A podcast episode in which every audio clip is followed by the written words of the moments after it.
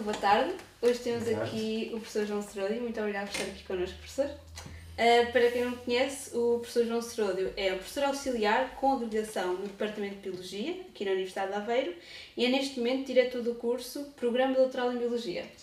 Formou-se na Universidade de Lisboa, onde realizou licenciatura em Biologia, mestrado em Probabilidades Estatísticas e, em 1999, doutoramento em Biologia com especialidade em Ecologia e Biosistemática. A sua área de interesse é a produtividade do fitoplâncton e dos produtores primários marinhos. É atualmente coordenador do Laboratório de Ficologia, autor de mais de 100 artigos, 7 capítulos de livros e um livro. Foi também coordenador de um projeto europeu e 5 projetos nacionais. Antes de mais, agradecer por parte por estar aqui hoje. Muito obrigada. Muito obrigado pelo convite. Ficamos muito felizes por ter aqui connosco. E, assim, para começar, por que motivos é que decidiu vir para esta área?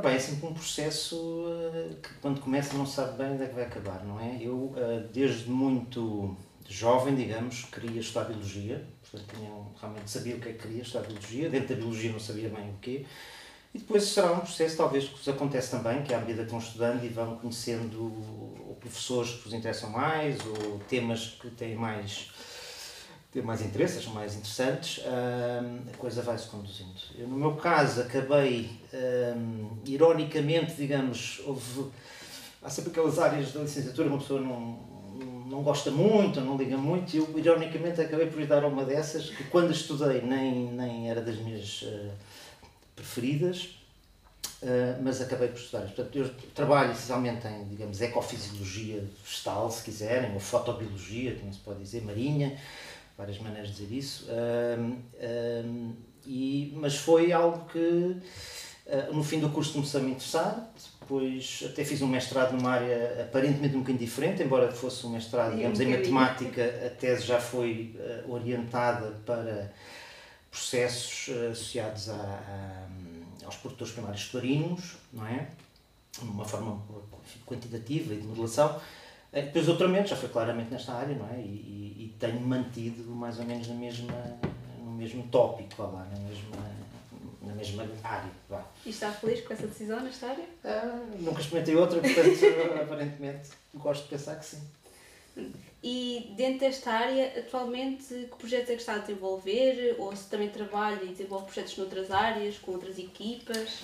Um, pronto, começando pelo fim, há sempre, do meu laboratório, há sempre uh, receptividade para colaborar com outras, com outras equipas, outras pessoas, temas que não são exatamente os meus, não é? Uh, isso em parte porque nós trabalhamos com metodologias, com equipamentos que não são muito comuns e que, embora tenham sido pensados, adquiridos para trabalhar nas nossas, nas nossas coisas, não é? Marinhas, florinas, algas e tal, são úteis também para estudar processos em plantas, por exemplo. Portanto, tenho algumas colaborações em, em, em, áreas um bocadinho diferentes por essa razão. São pessoas que estão a estudar uh, infecções numa planta com um fungo assim, e que reparam e que há equipamento no departamento que pode ser útil para isso. Portanto, há essa, essa interação sempre, que acho que é importante e saudável. Nem podia dizer que não, não é evidente.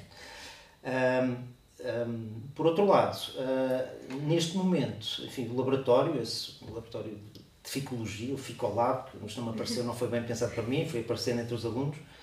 Um, sim, temos, temos coisas a decorrer, um laboratório bastante ativo, posso dizer que sim. Um, temos essencialmente investigação uh, em três linhas, uh, em três grandes linhas, digamos. A investigação fundamental, portanto, isso dizer à partida, nós trabalhamos em, em investigação fundamental, às vezes há algumas coisas mais aplicadas, mas são, são são projetos sobre, sobre temas uh, não necessariamente aplicados, ok? Sim, sim. Um, e, esse, e, essas linhas, portanto, uma é aquela mais diz uh, que eu trouxe quando fundei este laboratório, quando vim para Aveiro e tive de começar do zero, digamos assim, uh, que tem mais que ver com uh, cá está, fitoplâncton, mas também outras comunidades bentónicas, microfitobentos, que são, digamos, o equivalente que vivem nos fundos, nos sedimentos, e que são comunidades muito importantes em termos de produção primária, portanto, fixação de carbono. Eh, hoje em dia há muito interesse também por causa, de, neste contexto, das alterações globais, não é? da capacidade de serem sumidores de carbono. E, portanto, esses biofilmes formados por diatomáceas é uma coisa que nós estudamos bastante, já há bastante tempo.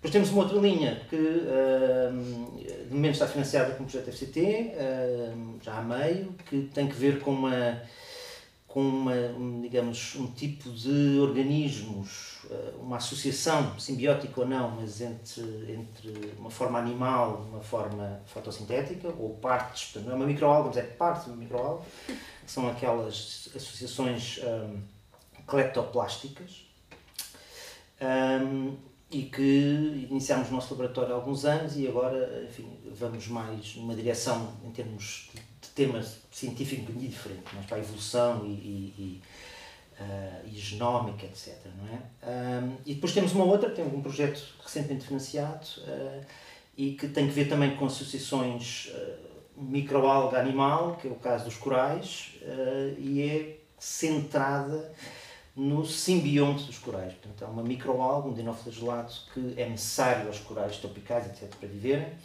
Uh, e estes projetos são, vem de uma linha já há alguns anos, estuda uh, parte do ciclo de vida desse, dessa, dessa, dessas microalgas, não é?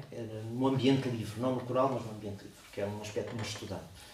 Portanto, há, há, vários, há, vários, há vários ramos ali a funcionar. Uh, em que, enfim, alunos são bem-vindos, não é? Claro que sim.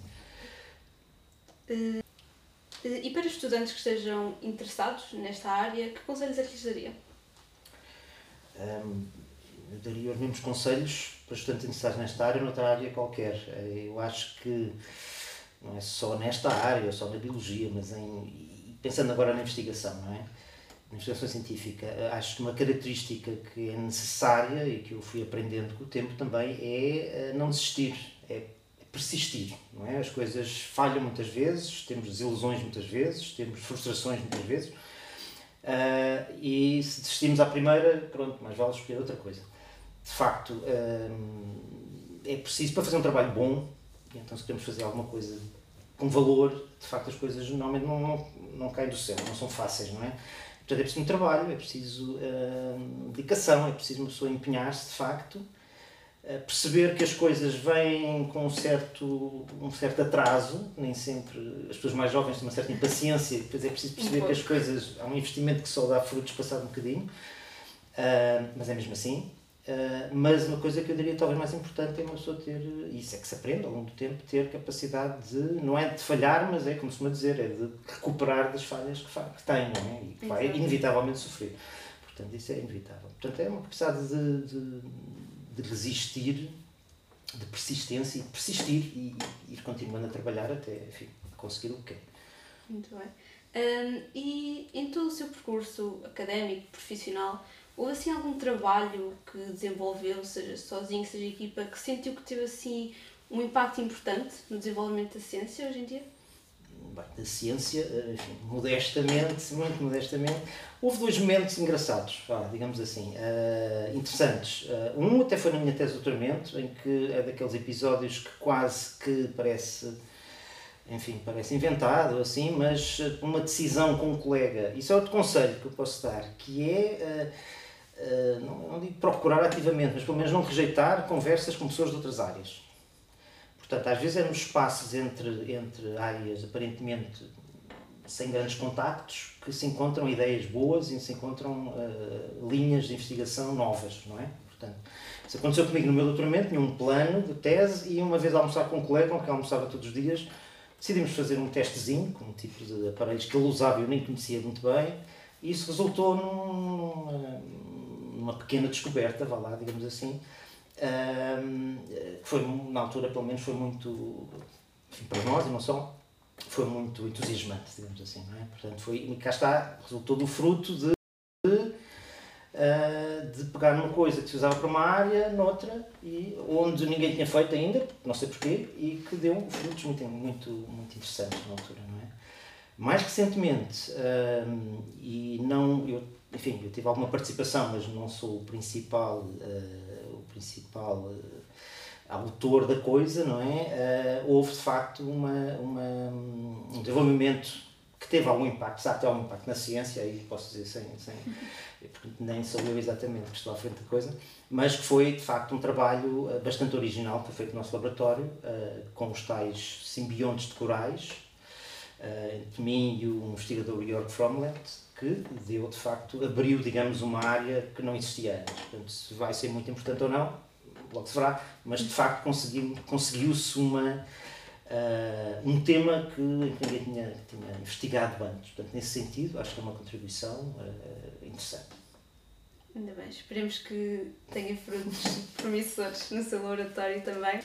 Olha, professor, muito obrigado por ter estado aqui connosco. Foi uma conversa muito interessante. Espero que os alunos que nos vão ouvir futuramente, se calhar melhor dizer que estão a ouvir. Que estão a ouvir. Ok.